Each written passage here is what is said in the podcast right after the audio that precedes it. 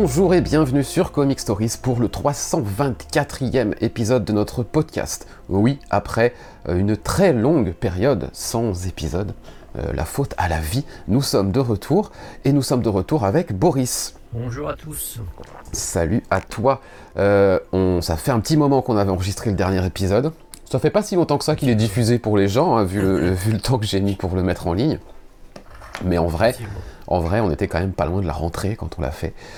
Euh, donc on a de l'eau à couler sous les ponts, euh, des pages ont défilé entre nos mains et on a énormément euh, lu de choses et on a pas mal de news assez sympas et on va du coup commencer par ça, par les news. Alors pour les gens qui nous regardent euh, en direct euh, sur Twitch, je vais quand même repasser euh, ma gueule en plein écran parce que quand même c'est plus sympa qu'une table vide en attendant que les news se fassent. Et on commence par des news VF, puisque pour la plupart ce ne sont des oui, news VF, ce sont même que des news. Écoute, ça va, j'ai pas, ouais, ouais, j'ai pas, j'ai pas été chercher euh, plus parce qu'il y a eu beaucoup de news VF récentes justement. On approche de la fin d'année, donc forcément les annonces pour 2023 sont nombreuses et euh, elles sont euh, très très très alléchantes. Alors euh, dans un ordre totalement aléatoire, euh, d'abord le Monkey Meat de Juniba dont on a déjà parlé euh, en, en VO. euh, moi j'ai lu tous les singles. Donc c'est une mini-série anthologique euh, en quatre parties. 5. Euh, 5, Mm. voilà, j'ai déjà, j'ai déjà oublié. En 5 c'était, ouais, pardon. Et ça arrive chez Panini. Alors, euh, bon, on verra quel format ils vont, ils vont proposer, mais euh, c'est une, une bonne nouvelle parce que c'est quand même une série très originale, vraiment excellente, et, euh, qui devrait quand même trouver son, son public. Alors, espérons que les, les amateurs de ce genre de, de, de comics euh, aillent euh, jeter un œil chez Panini, on verra bien, mais euh, vraiment c'est vraiment cool que qu'ils sortent ça. Donc ils ont déjà sorti de Juniba un petit peu de Black Panther, je crois. Donc ils ont dû voilà en profiter pour pour continuer sur l'auteur. Mais bon, c'est une bonne nouvelle. moi, je suis ravi que ça arrive. C'était pas gagné d'avance parce que c'est quand même particulier. Mais alors graphiquement, c'est vraiment une une énorme claque. Au niveau scénario, c'est assez assez dingue aussi. C'est vraiment une, une excellente série dont on reparlera quand ça sortira. Je crois que c'est février si je dis pas de bêtises. Ouais, Mais je dis peut-être des février ou mars, je sais plus, ouais. Mais clairement, j'aurais pas parié sur Panini pour celui-là. Bah oui, oui, moi non plus, mais je pense que c'est voilà, comme ils ont sorti du, du Black Panther avec euh, avec Juniba, ils ont dû euh, avoir des contacts avec l'auteur et puis euh, ça a marché quoi. Ah mais c'est très bien, c'est très bien. Euh, ensuite toujours, on va rester dans le gros, on va dire, chez Urban. Là chez ils font un retour en force à tout point de vue, aussi bien de, de l'indé que sur du super héros un peu à l'ancienne. Euh, le, Batman Chronicles a fonctionné. euh, plutôt bien. Donc, euh, ce qu'on espérait arrive, c'est-à-dire que la gamme va s'étendre sur d'autres personnages. Donc, en mars, on va avoir la JSC de Jeff Jones, qui était attendu quand même depuis très très très longtemps. Que j'avais lu un peu en, en VO. Moi, j'avais commencé en VO, mais j'ai pas j'ai pas continué. Donc, je suis ravi que ça arrive en, en VF. Et puis ensuite, on aura euh, le Superman euh, de Burn, puisqu'ils vont commencer par cette, euh, cette période. Donc il y aura un premier tome qui va reprendre l'intégralité du tome qui était sorti, euh, Man of Steel, dont on attendait la suite et dont on n'aura pas la suite dans ce format-là, évidemment. Et en même temps, le, le même jour, un deuxième tome pour éviter, euh, voilà, pour permettre à, à ceux qui ont déjà ce tome de pouvoir enchaîner euh, sur la suite. Donc euh, bonne nouvelle. Alors évidemment, après il y a les, les, les collectionneurs qui vont vouloir peut-être euh, racheter, revendre leur premier tome et, et prendre le Chronicles, mais euh, moi je trouve que c'est une, bonne nouvelle que ça, que ça fonctionne et qu'on puisse avoir du vieux matériel parce que c'est vrai qu'il y a chez DC quand même beaucoup de choses anciennes qu'on attend. Et peut-être que par le biais de cette collection, ça va, ça va permettre qu'on obtienne tout ça. Donc c'est vraiment une bonne nouvelle de ce point de vue-là. Et puis ensuite, euh, quelques petites annonces euh, qui étaient plus ou moins attendues, mais euh, donc ils vont faire un, là ils ont lancé un, un mois un, un auteur. La fameuse opération un mois un auteur. Voilà. Donc là en janvier c'est Tyrion Ford je crois. Après ce sera Zdarsky, après ce sera Jeff Jones. C'est Mm. les trois, les trois premiers qui ont été annoncés. Donc du, du côté de Zdarsky, en plus de son, de son Batman qui va arriver, relancé avec un tome, un nouveau tome, un tome 1, euh, on va avoir droit à New Burn, dont j'ai beaucoup parlé en, dans les podcasts notamment. Série euh, qui a eu du mal à démarrer, je- de mon point de vue, mais qui euh, sur les derniers, derniers épisodes était vraiment très très bonne. Donc peut-être qu'en en tome collecté, ça va, ça va passer tout seul. Et en plus, je crois que ça sera 10 euros. Le premier tome. Et puis un petit peu plus tard dans l'année, pour l'instant il n'y a pas de date, mais on aura Public Domain, dont on a parlé aussi, hein, tu l'as lu aussi. Ouais. Qui est vraiment, euh, qui est vraiment excellent. Donc, donc ça fait plaisir voilà, de, de voir du, du Zdarsky aussi bien en super-héros. Moi j'ai pas lu son Batman, j'attends la sortie, mais a priori c'est quand même pas mal. Et puis, euh, et puis du, de l'indé, euh, il produit euh, notamment avec Jacob Phillips euh, sur New Burn. Donc ça fait, euh, ça fait pas mal de trucs, c'est, c'est plutôt plaisant. Et j'ai vu passer, je l'avais pas noté, mais qu'il y a le, le tome 1 de Daredevil, la nouvelle série Daredevil, qui va arriver en mars aussi, chez Panini, ou en avril, je sais plus, avril ou mars. Donc euh, là aussi, moi j'avais arrêté en, en VO, mais je vais reprendre. Donc, euh, donc voilà, du, du, ce sera un, un début de printemps euh, très Starsky, on va dire. Ouais. Et puis un début de printemps, alors je sais pas si c'est début de printemps ou si c'est 2023 tout court, mais euh, du côté de Comics Initiative, on nous a annoncé quand même des trucs euh, assez fous là aussi. Bah, pour l'instant, ouais, ils font des annonces, là on n'a pas, ils n'ont pas fini, c'est un- une annonce par jour, donc là on en est à 4 ou 5, mais ce que j'ai retenu, moi, c'est euh, deux petits trucs qui m'avaient qu'on suit et ou, ou qui m'avaient tapé dans l'œil. Donc le premier c'est Mindset, Mm. Donc de Zach Kaplan et, et John Pearson, dont je vais y parler d'ailleurs, parce que j'ai lu les, les épisodes 3 et 4, Ok. il reste le 5 que j'ai pas fini. Donc bon, je donnerai mon avis tout à l'heure, mais bonne, plutôt bonne série. Et puis Wonder City, alors Wonder City, c'est de Jared Cullum, l'auteur de Cody. Mhm. Il revient euh, seulement au dessin. Là, c'est scénarisé par euh, je ne sais plus qui, je me souviens pas, j'ai pas noté, mais euh, voilà, c'est un, un titre tout public, on va dire, dont j'ai vu quelques, quelques extraits et qui bénéficie encore une fois de ces aquarelles qui sont vraiment sympas. Donc ça fait au moins pour l'instant euh, deux séries sympas et il y a un autre titre de de Ryan Stigman, je crois, qui arrive, mais j'ai oublié le titre, donc ça donne pas grand chose, mais et, voilà, ils vont avoir quelques bonnes, euh, vraiment quelques bonnes sorties en, début d'année et j'attends la, suite de leurs annonces. Euh, ensuite, on avait parlé de Salamandre de I.N.J. Calbard, qui est arrivé chez Dark Horse euh, lors du dernier podcast. Exact. Et maintenant, on peut dire que ça arrive chez 404 Comics, début d'année euh, 2023. Mhm. Donc, euh, bon, pour l'instant, j'ai pas pu le récupérer, donc pas, je l'ai pas lu. Mais euh, ce sera lu au moins en VF. On verra si, si, je, si je le lis avant en VO. Mais euh, bonne, euh, bonne petite pioche. De toute façon, chez 404, ils, ils essayent un petit peu de, de bâtir aussi une partie de leur collection sur, euh, sur une politique d'auteur, un peu, comme Ouais. on dit. Euh, Puisqu'il il- il- c'était le dessinateur d'Evolving avec Christopher Cantwell au scénario. Christopher Cantwell, dont on va retrouver The Blue Flame aussi, chez 404. Alors là, The Blue Flame, moi j'avais j'avais arrêté au bout de 3. Ouais, moi j'arrête au bout de, au bout de deux, donc euh, Après, c'est comme Everything. Everything, j'avais arrêté au bout de 2, je crois. Parce que je, je voyais pas où ça allait. Et puis finalement, quand je l'ai lu en VF euh, tout à la suite, j'ai adoré. Donc je me dis que peut-être que la magie va, va fonctionner aussi avec The Blue Flame. On verra bien. Euh, je, je tenterai de toute façon tous ces, tous ces titres. Et puis le dernier dont je vais parler, que j'ai vu très récemment, a priori c'est le Marjorie Finnegan de Garcenis, qui est sorti chez Awa, euh, qui arrive chez Black River. Alors c'est un, éditeur dont j'ai lu peu de titres. hein. J'ai lu le euh, le titre sur euh, comment ça s'appelle Lovecraft, enfin, l'adaptation de Lovecraft. C'était sympathique. Après j'ai essayé de, de, voir- de les contacter un peu, mais j'ai pas de retour. Mais euh, bon, pour l'instant je me suis contenté de ça. Il y a un Garcenis qui était pas mal, là, que je vais peut-être tenter un ou un autre, mais on peut pas tout tout lire et tout chroniquer, donc. euh, c'est clair. donc pour l'instant. euh, Mais le Marjorie Finnegan, je, vais, je verrai, ça peut, ça peut me tenter un peu. C'est, ça a l'air d'être du Garcenis. Euh, plutôt sympa et euh, un peu potache. Donc, euh, Oui, oui, oui. Pour l'avoir eu entre les mains en VO, euh, oui, ça a l'air assez, euh, assez potache, effectivement. Euh. Kugavor souligne l'édition magnifique d'Everything, et il est vrai que euh, ah oui, bah, chez 404. euh, pour l'avoir pour l'avoir croisé en librairie, il est quand même ultra propre. Euh, gros gros retour d'ailleurs de la part des lecteurs sur Everything. Ça a l'air d'être un coup de cœur assez. euh, Ouais, ouais, ça, Assez ça a bien partagé cette année. Ouais, ouais, ça a bien fonctionné. Ça sort dans pas mal de tops là en fin d'année. Mhm. Donc, euh, non, puis moi, je, ouais, ouais, franchement, je, honnêtement, la lecture VO, je comprenais rien. Enfin, je, c'est vrai que quand on, quand on lit en VO en single et qu'il y a beaucoup de choses à lire, il y a un moment où, si, voilà, si on n'est pas tout de suite capté, on a tendance un peu à arrêter. Et euh, j'avoue qu'au bout de deux, je voyais pas du tout où ça allait, ça m'avait un peu euh, perdu. Et puis finalement, bah, quand on a tout, la totalité de la, la série, la mini-série dans les mains et qu'on se lance, on enchaîne et puis là franchement ça a fonctionné du tonnerre. Mhm. C'est vrai que peut-être que l'édition, etc. sont, sont petit relâcheux aussi un peu dans, dans, le plaisir de lecture on va dire. Mais de toute façon chez 404 Comics c'est toujours des BD bien, bien faites, bien construites et, et agréables à, à lire. Donc, pas Mhm. surpris.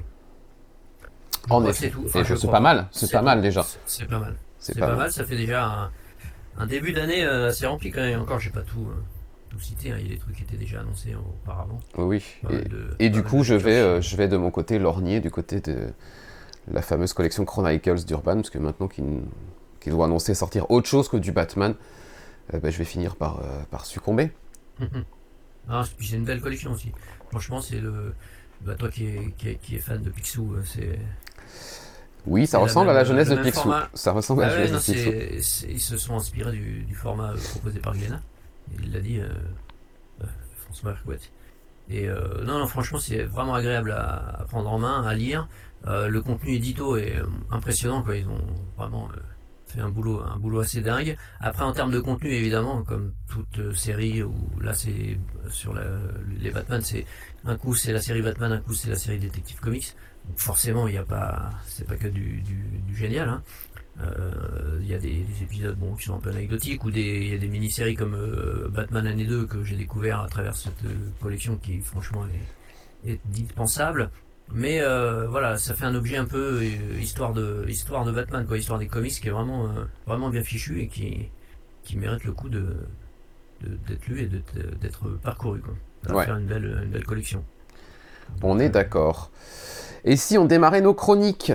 Puisqu'on a, Allez. on a pas mal de lectures, euh, je le Top disais. Alors, euh, pour ceux qui, qui- qui me suivent euh, de manière hebdomadaire ici, euh, ici sur Twitch, j'ai essayé de prendre quelques trucs que je- dont je ne vous ai pas encore parlé. Alors, il y aura forcément des doublons par rapport à, à ce dont je vous, je vous parle chaque semaine, mais j'ai essayé de varier un peu.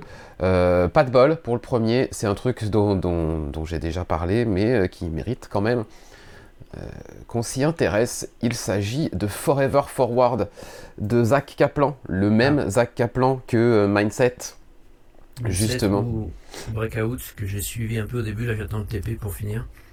Ça- je me suis pas lancé dans Forever Forward, mais c'est vrai que ça m'intéresse. ouais. Sur Forever Forward, il est avec euh, Arjuna Suzini euh, en tant qu'artiste.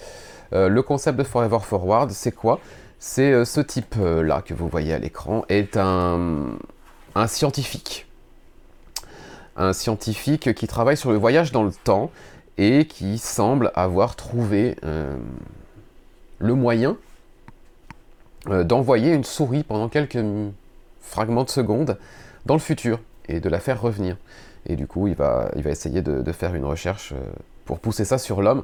Alors ça commence en bon film d'action, dans le futur, on ne nous dit pas quand, par une scène ultra dynamique de course-poursuite, où on découvre du coup euh, tout un groupe de personnages, dont Lewis, le, héros de l'histoire, qui semble fuir euh, une menace qui les poursuit. Alors ça a l'air d'être quelque chose d'assez euh, robotique, en tout cas artificiel. Et ils, disent qu'il faut sauter dans le temps. Et puis on revient en 2022 au présent, où Lewis essaie de défendre un petit peu la survie de son laboratoire et de son programme de recherche. Euh, c'est le jour de son anniversaire. Ses amis vont décider de lui faire une petite fête surprise. Et quel meilleur endroit pour faire une fête surprise pour un anniversaire que de l'organiser dans un laboratoire où ont lieu des euh, expériences pas tout à fait au point sur le voyage dans le temps. Un soir d'orage, vraiment. Il n'y a vraiment pas meilleur endroit et pas meilleure idée. Donc on fait ça. Et du coup, euh, bah, évidemment, ça part en vrille. L'orage fait que la machine se met en route et tout le monde est transporté dans le futur. Et quand ils arrivent dans le futur, euh, ils trouvent, ils trouvent, ils trouvent quoi? Ils trouvent un message sur le mur du laboratoire. Euh, the only way back is forward. La seule manière de revenir, bah, c'est d'aller de l'avant. Et du coup, il va reconnaître son écriture, Lewis évidemment, parce que c'est lui qui a écrit ça sur le mur. C'est un message qu'il s'est adressé à lui-même depuis le futur. Et du coup, eh bien, le seul moyen de trouver euh, la solution pour rentrer en 2022, bah, c'est de continuer à faire des sauts dans le temps, sachant que chaque saut les fait avancer de 33 ans dans le futur. Euh, voilà, le décor est planté. Euh, ce qui est intéressant là-dedans, c'est pas forcément le côté voyage dans le temps, parce que les versions du futur qu'on découvre sont assez classiques. On est dans un futur qui devient de plus en plus dystopique avec la prise de pouvoir des, robots sur l'homme, etc. Enfin voilà, et, d'autres choses, des trucs qu'on a déjà vus dans la science-fiction autour du voyage dans le temps. maintenant, ce qui va être assez intéressant, c'est bah, la personnalité de Lewis et puis ce petit groupe qui est autour de lui, ce groupe d'amis qui est complètement dysfonctionnel. on sent qu'il y a des histoires entre eux, il y a un passif entre eux et bah, les événements, le stress des, événements et de, la menace sur leur vie qui est assez permanente, de plus en plus permanente au fur et à mesure où ils sautent dans le temps, bah, fait que tout ça, tous ces conflits un peu sous-jacents vont éclater et la vie du groupe va, être impactée pour tout ça. Pas mal de secrets entre eux vont être révélés. Et puis malgré tout, le côté science-fiction, le côté voyage dans le temps est quand même, même s'il est classique, super bien exécuté et, euh, fonctionne. Donc j'ai lu pour le moment les trois premiers numéros de la, de la série. Et euh, au bout de trois numéros, c'est toujours aussi sympa à suivre, aussi agréable. Euh, j'aime bien ces personnages, j'aime bien le style de Souzini. Ceux qui nous regardent euh, en vidéo peuvent voir quelques planches et franchement, on est sur, sur un bon style. Un artiste, une artiste que je ne connaissais pas et qui, qui, vraiment est très très talentueuse ou talentueux, je ne sais même pas si c'est un homme ou une femme. Donc on dira excellent artiste. Avec la liaison, ça passe. Donc Forever Forward, je sais pas si ça va finir par arriver en VF. C'est chez Scoot Comics, donc c'est un tout petit éditeur en VO. Euh, maintenant, si vous avez l'occasion de passer sur un TPB et que vous, vous lisez la VO, euh, ça peut être une, chouette petite histoire de SF avec un casting euh, assez cool. Donc allez-y, et puis on verra si ça sort en VF. On vous tiendra évidemment au courant. Ça me tente bien, je, l'avais vu. Depuis que j'avais découvert Zach Kaplan avec Mindset, là. Ouais. Donc été sur Breakout, t'avais commencé aussi, je crois, Breakout. Breakout, ouais, j'ai commencé. Alors ça, ça sort de manière complètement erratique. Je sais même pas si le dernier est arrivé encore. Si, si, il y a le, TP qui, qui, doit sortir cette semaine, je crois. Ok, donc je dois avoir ça dans ma pile. Sympa aussi, Breakout. Enfin, Zach Kaplan, petit, petit nouveau dans le game, j'ai l'impression, mais qui, qui signe quand même quelques projets très enthousiasmants. Il va être. il, est, enfin, il est pas nouveau, ça fait plus, plusieurs années, hein. il a déjà fait pas mal de séries. Mais c'était des, séries assez confidentielles chez des éditeurs un peu, un mm. confidentiels, comme Scout, là. Mais, euh, mais il est très. Voilà, il est branché anticipation, etc. Là, les trois titres. Oh bah clairement, oui. C'est ça. Et dans l'interview que j'avais faite avec lui, euh, il, en parlait beaucoup. Voilà, c'est un sujet clairement qui le, qui le passionne. Et euh, non, c'est vrai que c'est des bonnes, des bonnes idées sur Breakout. c'était vraiment agréable à lire. Des fois, c'était un peu voilà, il y avait des, petites coïncidences un peu faciles, on va dire, dans l'histoire, dans, le scénario, dans le scénario, mais ça se lisait super bien, quoi. Et puis il travaille bien ses personnages, quand même, je trouve, c'est bien, bien fichu. Donc, non, non, moi, je, je vais attendre le TP, là. Une sortie VF, j'y crois pas trop. Moi non plus, mais bon. Ça, ça se resserre quand même beaucoup. Après, il y a quelques éditeurs qui se lancent un peu et qui prennent des titres plus confidentiels. Sait-on euh, jamais? Sait-on jamais? Sait-on jamais bien. On verra bien. Allez, on va parler maintenant d'un de nos coups de cœur à chacun. Enfin, en tout cas, moi, jusqu'au numéro dont tu vas parler, c'est un coup de cœur.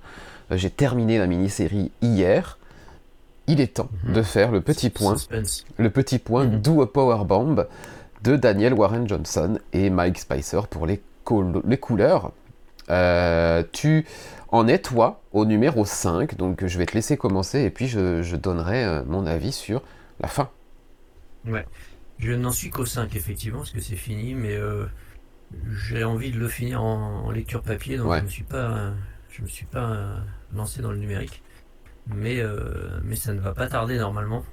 Et bah, jusque-là, jusque-là, je me demande si c'est pas le titre que je préfère de, Warren Johnson. Je trouve que c'est, c'est vraiment une, une, une mini-série qui, dans laquelle il arrive à trouver vraiment le juste équilibre entre entre action, entre développement de ses personnages, émotion, euh, voilà, c'est vraiment excellent quoi. Alors je rappelle un petit peu le, pitch rapide. Ça se passe dans le milieu du catch. Alors pour ceux qui, comme moi, ne sont absolument pas au fait du catch, euh, c'est pas du tout gênant. Hein. C'est vraiment, euh, il fait, il fait bien les choses pour que ça soit. alors il y a sans doute pas mal de clins d'œil pour les, les, spécialistes, hein. mais ça gêne, ça gêne pas du tout la lecture. On n'a pas l'impression d'être exclu quoi du, de, de la série. Donc c'est l'histoire d'une euh, d'une jeune catcheuse euh, qui dont la mère est la mère était elle-même catcheuse et décédée et doit et fait un, on va dire plus simplement, c'est l'impact pour essayer de la faire revenir. euh, et elle doit faire équipe lors d'un tournoi, un tournoi géant euh, avec euh, celui qui, euh, qui a causé la- le décès de sa, sa mère. Donc on est parti là-dessus. Bon, j'en ai peut-être beaucoup révélé pour ceux qui voulaient, qui voulaient commencer, mais bon. Ça va. Tant pis. Et donc euh, là, on est en plein milieu du, du tournoi. Et là, bah, ça, va, ça va forcément tourner moyennement hein, dans ce numéro 5, qui est euh, une nouvelle fois euh, vraiment, euh, vraiment génial. C'est beaucoup d'action, évidemment. On sent que Daniel Warren Johnson est un fan de catch, donc en termes de mise en scène, c'est absolument, absolument génial. C'est vraiment bien fichu. euh. Même sans être un fan de catch, j'ai déjà vu quelques images euh, voilà, à la télé et tu, tu, voilà, tu, tu sens que le gars maîtrise complètement le, le sujet. Et en termes d'histoire, eh bien c'est extrêmement riche en émotions. C'est vraiment, euh, c'est vraiment bien foutu quoi. Ça, y a- pour l'instant, j'ai pas vu un seul, il n'y a pas un seul moment dans, la, dans les cinq premiers épisodes où je me suis dit, euh, oh voilà, c'est un peu facile, ou il y a un petit défaut, il y a un petit truc qui me plaît pas. Vraiment, c'est un sans faute moi pour moi. Vraiment, c'est vraiment une mini-série que j'adore. Donc, je ne sais pas, mais a priori, de ce que j'ai pu vaguement entendre, le 6 et le 7 sont du même acabit. Donc, ça sent le, gros coup de cœur euh, 2022 en VO et 2023 en VF quand ça arrivera chez Delcourt. Mais à mon avis, ça va être. euh, pour l'instant, je, trouve ça euh, assez exceptionnel. Et par rapport aux, précédentes euh, mini-séries indé euh, qu'il a faites, jusqu'à maintenant, moi, c'est le, le titre que je préfère, je pense. Vraiment, je trouve qu'il y a un vrai, vrai, vrai bon équilibre dans tout. C'est vraiment bien fichu. Ouais. Bon, je te laisse la parole. Euh, alors, je l'ai terminé hier, le numéro 7, du coup, je l'ai lu hier. Alors, d'abord, euh, couverture, euh, couverture wraparound qui fait tout le tour du numéro. Mhm. Sympa. avec euh, la, la fresque des personnages. Après le numéro 6, je me suis dit, ah, disons que le numéro 6 se termine par quelque chose qui... je me suis dit, est-ce qu'on a vraiment besoin de ça? Euh, L'histoire était parfaite jusque-là. La fin du numéro 6 sonnait un peu comme une surenchère. Et euh, parce que le tournoi est terminé, mais il y a encore des choses à régler. Je ne vais pas vous dire quoi, ni pourquoi, ni comment. Euh, et ça se terminait par quelque chose qui avait l'air d'une bonne vieille surenchère. Et je me dis, oh, bon. Et après la lecture du numéro 7, bah, en fait, oui, on en avait besoin.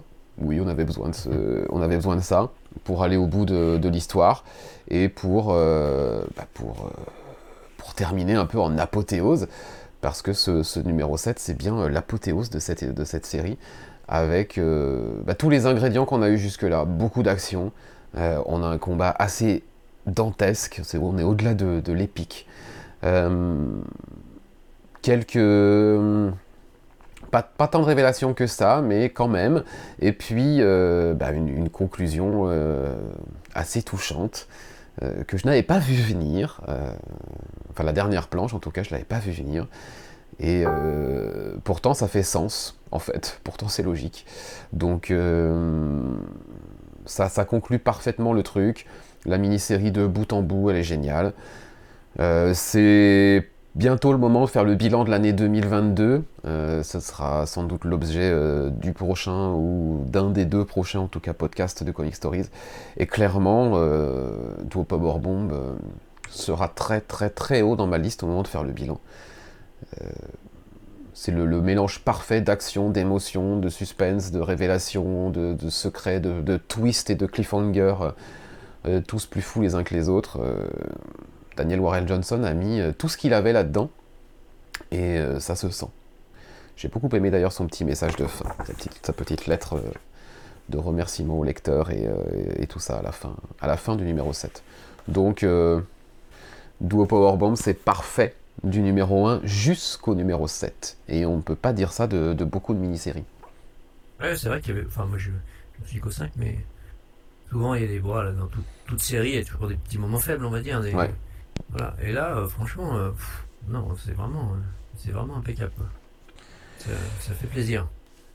D'un Daniel Warren Johnson à l'autre, j'allais dire pas du tout, mais d'un image à l'autre, je vais enchaîner rapido sur 8 Billion Jennies. On en est au numéro 6. Là aussi, ça me tente bien euh, de te voir en parler souvent. C'est c'est toujours aussi excellent. Voilà. Donc là, ça va être juste un petit point parce que je sais que j'en ai parlé dans le dernier épisode et j'aime bien faire un, suivi des, séries euh, jusqu'au bout. On en est au numéro 6 sur 8, c'est toujours Charles Soule, c'est toujours Ryan Brown.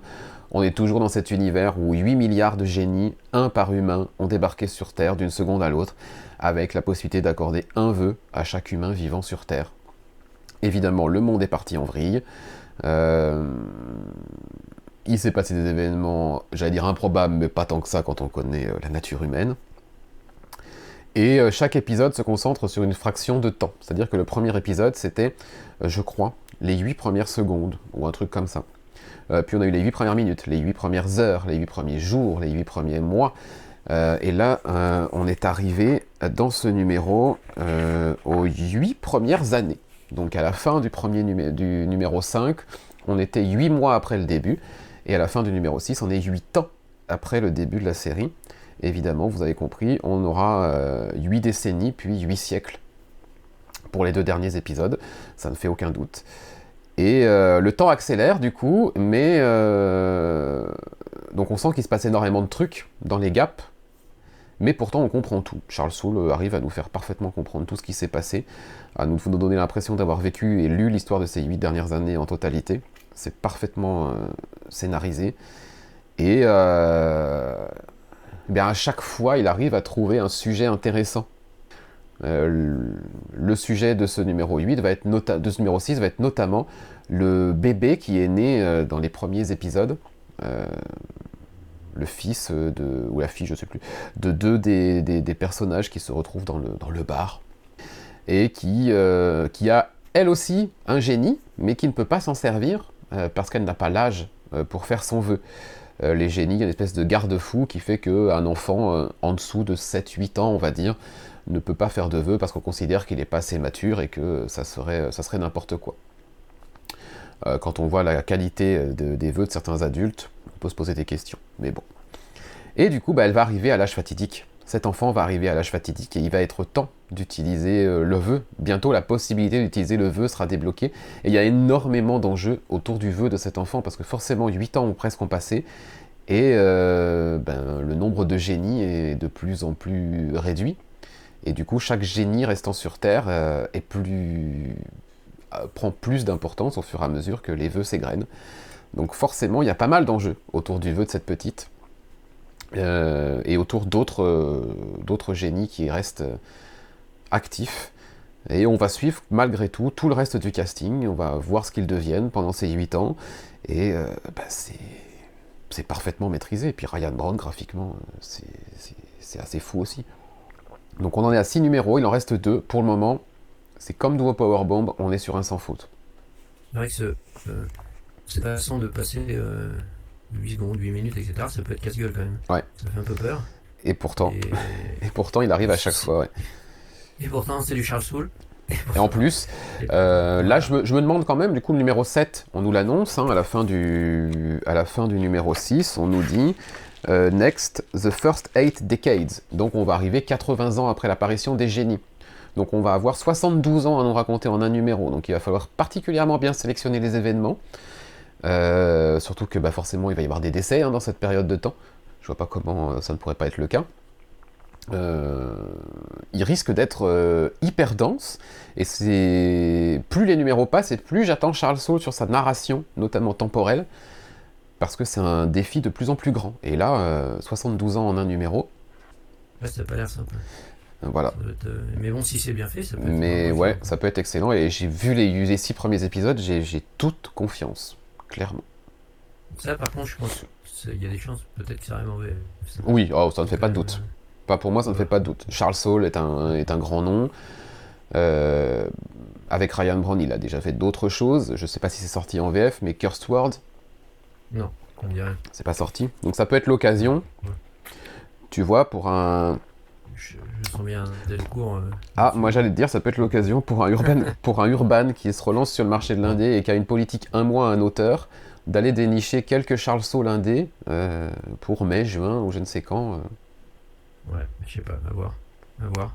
Mais euh, non, je, je, je vais attendre, je vais être patient, et je le prendrai peut-être en VF. Ouais. Mais c'est vrai que c'est- suffisamment intrigant, et ce que t'en dis, suffisamment bien écrit, on va dire, pour, pour donner envie quand même. Ouais. Donc, euh, donc bonne, euh, bonne pioche a priori. Parlons d'Escher maintenant. Et donc, Ah oui, je l'avais marqué. Ah bah, de alors, Ice Cream Man numéro 32, puisque c'est euh, un hommage à Escher et ses fameux escaliers impossibles euh, qui est proposé en couverture du Ice Cream Man 32. C'est toujours Maxwell Prince, William Maxwell Prince, c'est toujours Martin Morazzo, c'est toujours Chris O'Halloran. Et est-ce que c'est toujours aussi bien? Eh bien, c'est sans doute l'épisode qui m'a le moins intéressé. Merde.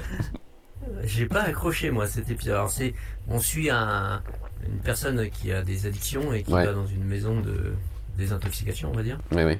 et, euh, et qui euh, chaque jour euh, décrit un petit peu son quotidien euh, dans cette maison, que ce soit les rencontres avec sa famille qui vient le voir ou avec des, des réunions avec les autres patients ou des entretiens avec le, les médecins, etc. Et alors je sais pas, peut-être que c'était une période où j'étais euh, fatigué, je sais pas du tout, mais j'ai pas accroché. J'ai Ok. pas retrouvé le. Alors il y a évidemment le- l'aspect euh, étrange, il y a beaucoup de, de choses étranges, mais je j'ai pas accroché à ce qu'il a raconté quoi, ça m'a pas emporté. Donc j'ai été jusqu'au bout, puis en refermant, moi je me suis dit bon c'est pas le voilà, c'est sans doute un des épisodes qui m'a moins le moins plu. J'ai pas, je sais pas, il, y a- y a- il manquait quelque chose par rapport à d'habitude. Alors, c'est pas le meilleur, on est d'accord. Euh, après, euh, j'ai bien aimé le- le- le- le- l'effort, enfin l'effort, l'effet scénaristique de ce, de ce numéro qui est une page égale un jour, et on va suivre un mois, quasiment euh, quatre semaines, je crois, de cure, de désintox de, ce, de ce personnage. Et une page égale une journée, et à chaque fois, on a le gaufrier, 8 cases, parfois on a quelques variations, mais la structure de page est la même à chaque fois. Et euh, voilà, une page, un jour. Et on suit comme ça le quotidien euh, très routinier et très voilà. Ça installe euh, en termes de lecture une espèce de routine qui fait que tu peux décrocher parce que chaque page Ouais, est identique en fait. Et euh, et tu retournes, ah bah ouais, j'ai encore une double page de 8 cases avec euh, bah, à chaque fois une journée par page en 8 cases, etc.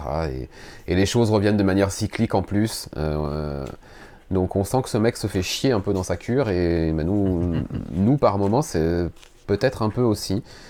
Malgré tout, j'en ai gardé un bon souvenir. Ce qui m'a perturbé, s'il y avait un truc qui, m'avait qui, devait me perturber, c'est graphiquement, le type qui est en cure, c'est Chips Darsky. Je pensais que c'était euh, c'était scénariste. euh, je crois qu'il a un peu cette tête-là aussi, euh, Maxwell Prince. D'accord. Je me suis demandé si c'était pas un peu autobiographique quelque part. J'en sais rien, je connais pas sa vie, mais euh, Et, euh, et moi j'ai vu Chips Darsky à plusieurs reprises, sans, parce que je ne connais pas la tête de Maxwell Prince, donc euh, peut-être que du coup c'est lui. Après, par rapport à certains messages, par rapport à certaines choses qui sont, euh, qui sont dites, il est en désintox pour, pour de la drogue, hein, c'est ça. hein? au départ, je crois que c'est ça, ouais. Oui, oui, c'est ça. Euh, Moi, c'est ce que j'ai retenu du numéro en fait. C'est certains messages, certains dialogues, certaines euh, choses par rapport à l'addiction, par rapport à la désintoxication, par rapport à la, la solitude parfois euh, qu'on ressent dans ce genre de situation, etc. Où effectivement, euh, ça sonnait parfois très personnel. Oui, oui, c'est pour ça que je te dis, peut-être qu'il y a une, partie autobiographique, peut-être, on ne sait pas.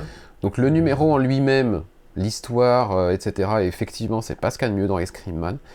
Mais tout le reste, euh, le, petit, le, petit, le petit challenge un peu de mise en page, et puis euh, le sous-texte et quelques commentaires qu'on arrive à lire entre les bulles, ça m'a quand même un peu plu. Je dois, même plus qu'un peu. Donc, euh, pas le meilleur, Oui, pas le meilleur, c'est vrai. Il y a un vrai Mais- travail d'écriture, ça, il n'y a pas de, pas de souci. Moi, ce, qui m'agène par rapport à d'habitude, je trouve que d'habitude, il y a une, une montée, on va dire, Mhm. dans les tranches ou dans la tension. Enfin voilà, tu sens, il y a un moment, ça bascule et on, ça devient de plus en plus étrange ou de plus en plus fou. Et là, j'ai trouvé que ça, ça restait linéaire de ce point de vue-là. Et je pense que c'est ça aussi qui m'a. Ouais, je, je vois ce que tu pas- veux dire. Qui m'a pas emporté, quoi. Je vois ce que tu veux Donc, dire. euh, mais après, bon, euh, sur, euh, sur 33, euh, 33 épisodes anthologiques, il y a forcément des, des plus et des moins. hein. Exactement. Euh, bah, exactement. il, est, il est plutôt dans le bas du, dans le bas du classement, mais ça, c'est pas grave. C'est vrai que le numéro 33 est sorti cette semaine. Ou la semaine Ouais, dernière, je je- ne sais plus. Ça, ouais. Il est derrière moi, je l'ai pas lu. euh, je ne sais pas ce que ça vaut. Et on va rester avec la même équipe créative. Euh, moi, je vais parler de ça, de Art Brut, du même Maxwell Prince et du même Martin Morazzo, avec Mateus euh, Lopez pour les couleurs et Chris O'Halloran pour les couleurs du, backup. Alors, Art Brut, c'est déjà sorti. C'est pas un nouveau projet. C'est quelque chose qui a déjà été proposé. Alors, je sais plus si chez Dark Horse ou chez IDW à l'origine. Je vais essayer de retrouver, euh, mais je suis pas sûr que ça apparaisse quelque part. Moi, je l'avais, je l'ai en TP chez moi et je l'ai jamais lu. Mais ça s'appelait pas Arbrut, ça s'appelait. euh, Non, ça s'appelait pas Hardwood, ça, ça avait un autre nom. En tout cas, ça revient. Je vais chercher pendant que tu causes. Maxwell Prince ramène, euh, ramène ça chez Image et nous le, qui nous le repropose avec pour l'occasion euh, des backups inédits. Euh, avec Chris O'Halloran du coup qui se joint à la partie. Ah, ça s'appelle The, Electric Sublime. Electric Sublime, oui c'est ça. Euh, alors, Arbrut c'est quoi? Pardon. C'est l'histoire euh, que l'on peut découvrir derrière les tableaux. Il semblerait. Alors tout commence autour de, au musée du Louvre, une visite guidée sur, sur la Joconde, qui arrive au moment de la, de la Joconde, le moment phare de la visite guidée du Louvre. Mais il y a un truc qui va pas. La Joconde fait un clin d'œil sur le tableau. Et ça, c'est pas normal. La Joconde ne fait pas de clin d'œil, elle a les deux yeux ouverts. Du coup, qui est-ce qu'on appelle? On appelle le BAI. Le BAI, c'est.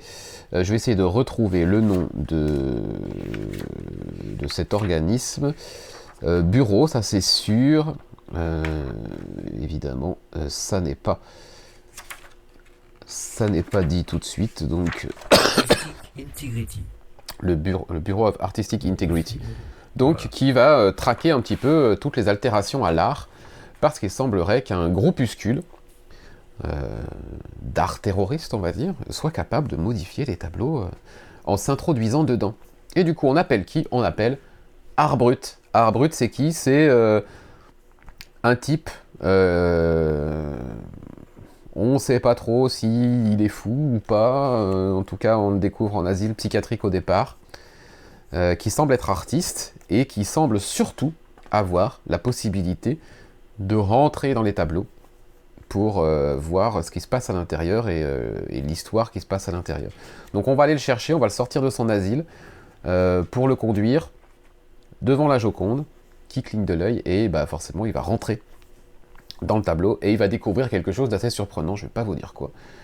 Euh, parallèlement à ça, on suit un petit gamin qui semble très talentueux pour le dessin et qui, euh, ben, lui aussi, semble avoir des problèmes euh, psychologiques, sociaux, on ne sait pas trop, et en tout cas, il va être conduit dans un institut.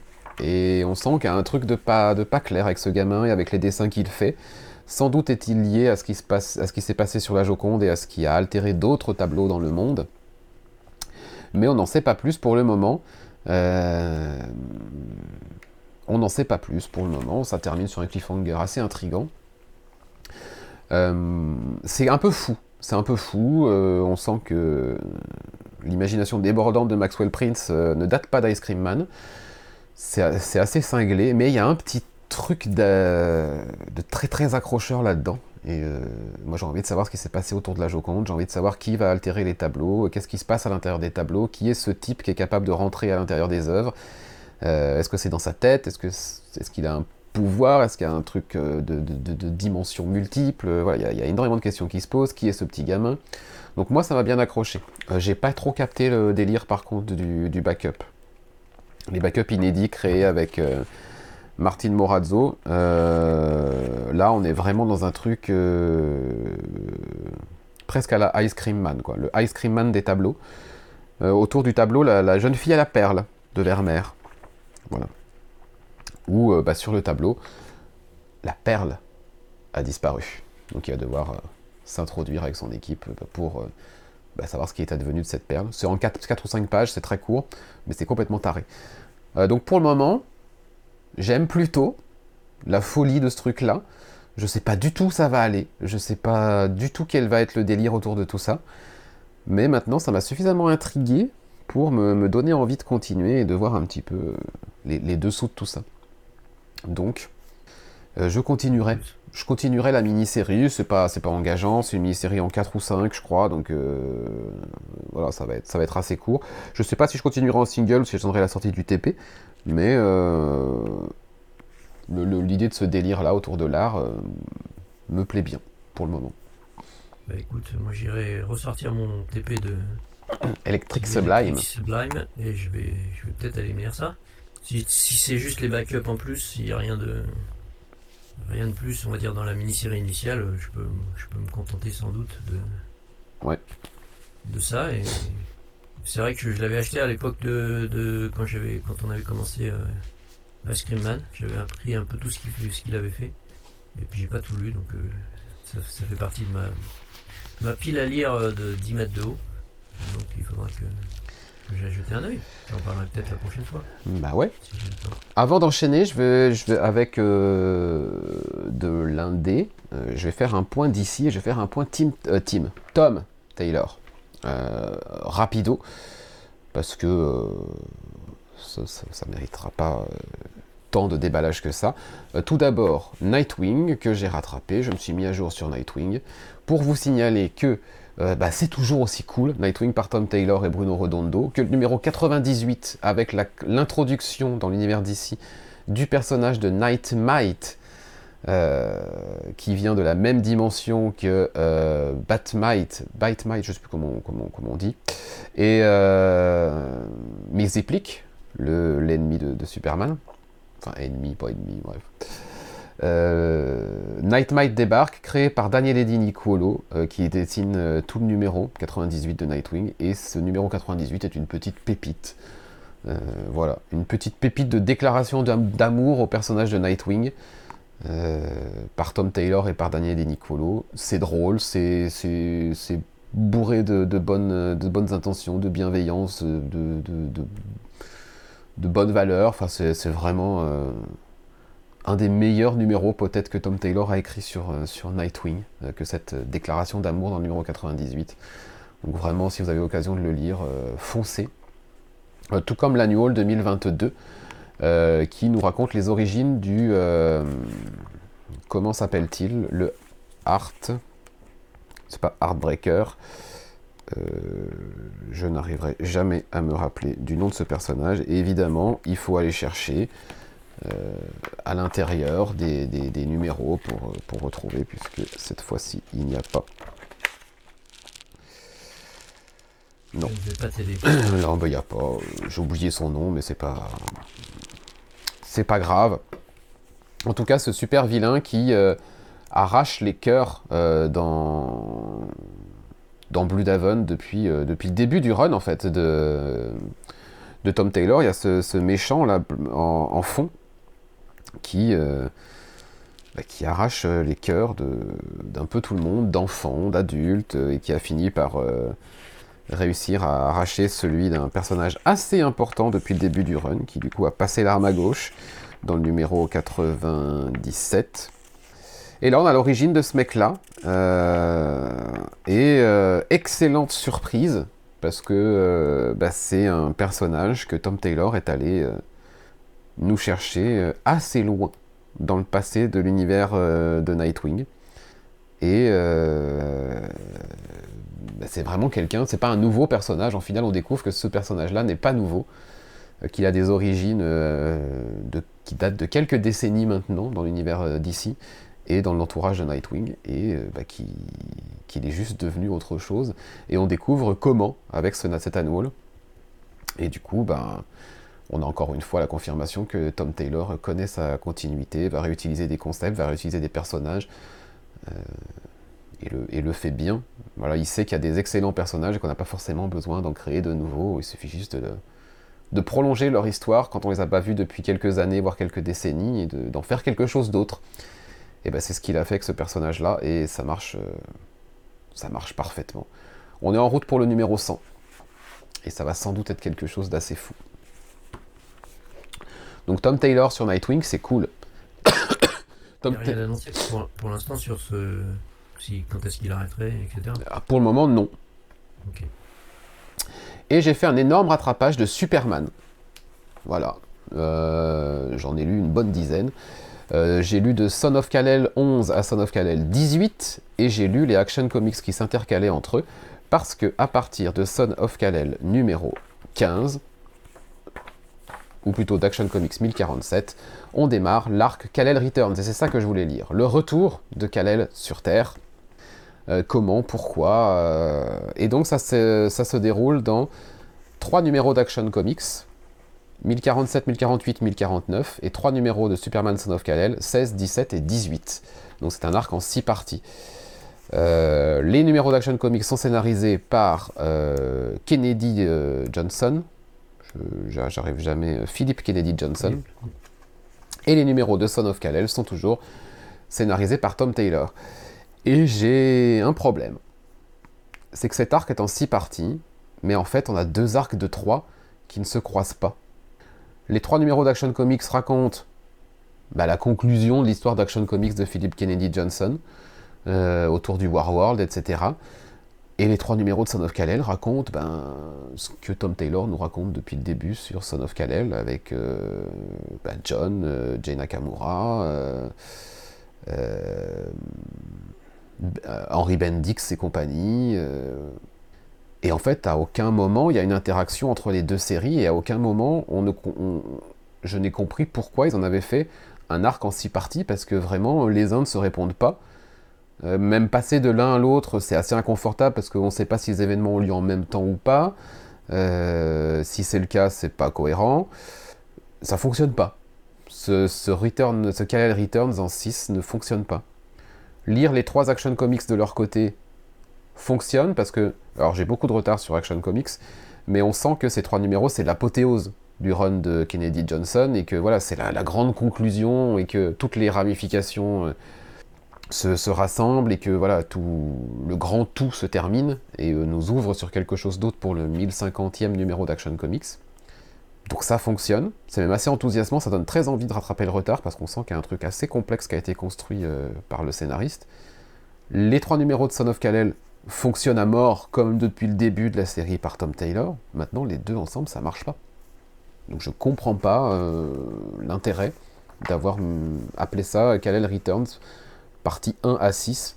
Bah, par- Enfin, parce que clairement, on a deux histoires qui s'alternent et qui ne se répondent pas. Pour faire, pour faire vendre, peut-être. Ah, peut-être, ouais. Hum, Mais là, pour le coup, c'est foiré, quoi. Et puis après, euh, le... le pire du pire, c'est peut-être le one-shot Kal-El Returns Special, qui est euh, absolument sans intérêt. Qui c'est qui écrit? Alors, euh, Mark Waid, Sina Grace, Marv Wolfman. Ah oui, c'est encore un épisode. Il y a quatre histoires, en fait. Ouais, ce genre d'ép- ce genre de- d'épisode en général c'est très mauvais. ouais. Tout le monde est, invité, fait un truc vite fait parce qu'il a pas envie. Donc, c'est le retour de Superman sur Terre, vu par Batman, vu par Jimmy Olsen, vu par euh, John, évidemment, euh, Lex Luthor également, euh, et la Justice League. Voilà. C'est inintéressant au possible, ça raconte, ça n'apporte rien, ça ne fait rien ressentir, alors que c'est quand même le retour de Superman. Après euh, quand même une bonne longue absence, on n'est pas loin de deux ans hein, qu'il avait quitté la Terre. Euh, naze. Ce, ce one-shot est, est naze et, et pénible en plus. Il est pénible à lire, j'ai trouvé. Donc, euh, passez à côté. Sauf si vous voulez la couverture, euh, sauf si vous voulez la couverture de Dan Mora dans les mains. Euh, c'est vraiment le seul intérêt de ce numéro. Donc voilà. Action Comics, ça marche. Son of Kal-El, ça marche. Les deux ensemble dans l'arc Kal-El Returns, ça ne marche pas. Voilà la conclusion un peu de, de tout ça. Donc, quand tu as commencé à m'en parler, j'a- j'allais dire que je sais pas comment ils vont publier ça en VF, parce que mon VF, je suis, enfin Superman, euh, les deux séries Superman, je suis ça en VF. Je m'étais dit, ils vont faire un volume euh, regroupant le tout, mais ça se trouve, ils, Il n'y a même pas besoin. Il a même pas Ils besoin. continueront dans les séries euh, respectives. Et effectivement, moi je suis Action Comics, euh, donc en, en VF ça s'appelle Superman Infinite euh, de Kennedy Johnson, et, effectivement c'est vraiment très très bon. Je l'ai pas chroniqué parce que j'ai pas eu le temps euh, à l'écrit, mais euh, c'est même, enfin moi je, c'est une des séries que je préfère de, chez DC actuellement. Je préfère ça au Superman de, Tom Taylor. C'est un peu comme le voilà avec Flash, c'est un peu les deux séries moi qui, qui me plaisent le plus. Euh, c'est vraiment bien fichu, c'est du très bon Superman. Et effectivement, je te, je te conseille de rattraper ton retard. Oui, oui, je vais le rattraper parce que ces trois numéros fonctionnent bien, forment une bonne conclusion, on le sent, hein, et ça m'a donné envie de, de- de- de boucher les trous. Donc euh, de ce côté-là, c'est réussi. Maintenant, en termes de- de- d'événements, euh, Kal-El Returns, euh, un peu foiré. J'ai hâte quand même de découvrir la nouvelle direction à partir de Action Comics 1050 qui va être donnée à l'univers Superman et aux nou- nouvelles histoires qui vont en découler. C'est tou- C'est toujours Kenny Johnson ou ça va changer? Je, je ne sais, je Je ne sais sais, je ne sais même pas. Voilà. Du coup, ce que je vais faire, c'est que je vais te laisser commencer euh, la- le point James Tanyon Fort avec ce que je vais et mettre à l'écran, Nice House on the vas- Lake. tu vas rattraper les 25 épisodes que tu Et pendant ce temps, je vais surtout chercher euh, qui scénarisera les Action Comics 1050 et suivants. Tu m'as dit le point Tyrion Ford. Alors moi j'en ai qu'un. Euh, Ça, alors, non, a- Ah non, il y en a deux. il y en a deux, mais je te laisse commander avec Nice House on the Lake. Si tu veux. Allez, j'y vais. Donc The Nice House on the Lake. Euh, Alors j'ai rattrapé le numéro 10 et le 11 dans la foulée. Parce qu'au départ j'avais que le 10 en, en single papier. Et puis c'était tellement tellement bon et le cliffhanger tellement fort que je me suis dit c'est pas possible, je peux pas m'arrêter là. Donc j'ai été voir en numérique le, le 11 et puis je, je l'aurai après dans ma dans ma bibliothèque en format papier. Euh, c'est la, il reste plus qu'un épisode, donc il reste le 12 pour la conclusion. Donc, euh, James Steinford a quand même dans les derniers épisodes révélé beaucoup de choses sur euh, sur Walter et, et ses différents secrets et pourquoi il a rassemblé tous ses amis dans la maison, etc. On a appris énormément de choses. Et là, bah, il se retrouve face à ses responsabilités, hein, puisque tout ce qu'il a manigancé, dirons-nous, va se retourner plus ou moins contre lui. Et, euh, et c'est euh, c'est vraiment époustouflant, je trouve, en termes d'écriture. Alors, euh, je vais faire un petit article là cette semaine, donc euh, je, je, je vais en parler un petit peu plus en détail. Mais effectivement, c'est une série qui va mériter une relecture totale à la fin pour vraiment saisir tout ce qu'il a mis en place. Surtout que ces épisodes sont toujours construits de la même façon, avec au départ une petite séquence dans le passé euh, qui s'intéresse à un personnage en particulier et ses relations avec Walter. Et, euh, c'est vrai que des fois c'était assez nébuleux, on savait pas trop, même si ça, bon, ça revenait un petit peu dans la suite des épisodes. Mais je pense que voilà, une fois que, que ce sera terminé, tout relire pour tout bien saisir, voir les éléments qui avaient été placés, je pense que ça sera une, une idée judicieuse. Et de toute façon, c'est tellement. Alors après, il y aura plus la surprise évidemment, mais c'est tellement bien écrit que ça, ça pourra être que du plaisir. Et, euh, et là, évidemment, le, le drame, le drame s'invite euh, avec force. Et, et le suspense est à son comble. Euh, le final sera explosif, c'est euh, évident. Maintenant, comment ça va se finir, j'avoue que je ne sais pas trop. Alors, je suis pas un as de l'anticipation de, de ce point de vue-là. J'aime bien me laisser porter, on va dire. Je n'imagine pas trop euh, ce qui peut arriver. Mais euh, franchement, là, ces deux épisodes euh, 10 et 11, j'ai trouvé ça vraiment excellent. Vraiment su- super bien écrit dans les relations entre les personnages, la façon dont ils réagissent aux événements. Tu sens que le, gars a vraiment bien, bien tout, tout préparé, tout étudié. Et puis graphiquement, bah, c'est toujours, euh, du haut niveau. Hein. Euh, Alvaro euh, Martinez Bueno, avec son, nouveau style, on va dire qu'il a un peu changé hein, pour, cette série.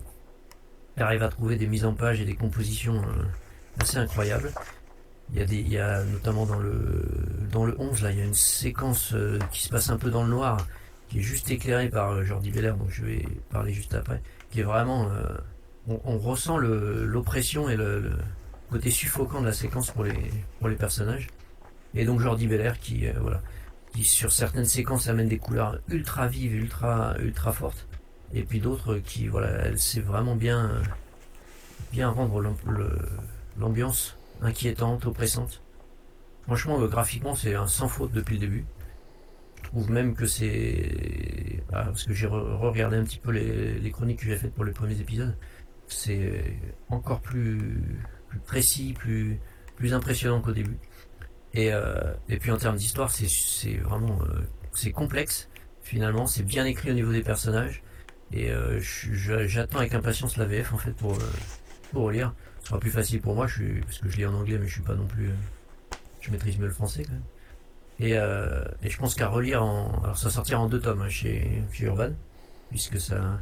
Au départ, ça devait sortir en un seul tome, mais comme ils reçoivent euh, les artistes au À Angoulême Angoulême, ouais, ils ont décidé de couper en deux pour des raisons éditoriales. Ils pouvaient pas euh, avoir tout imprimé, euh, puisque le, le 12 sort, sort, euh, fin décembre. Le 28, dernière semaine de Ouais, décembre.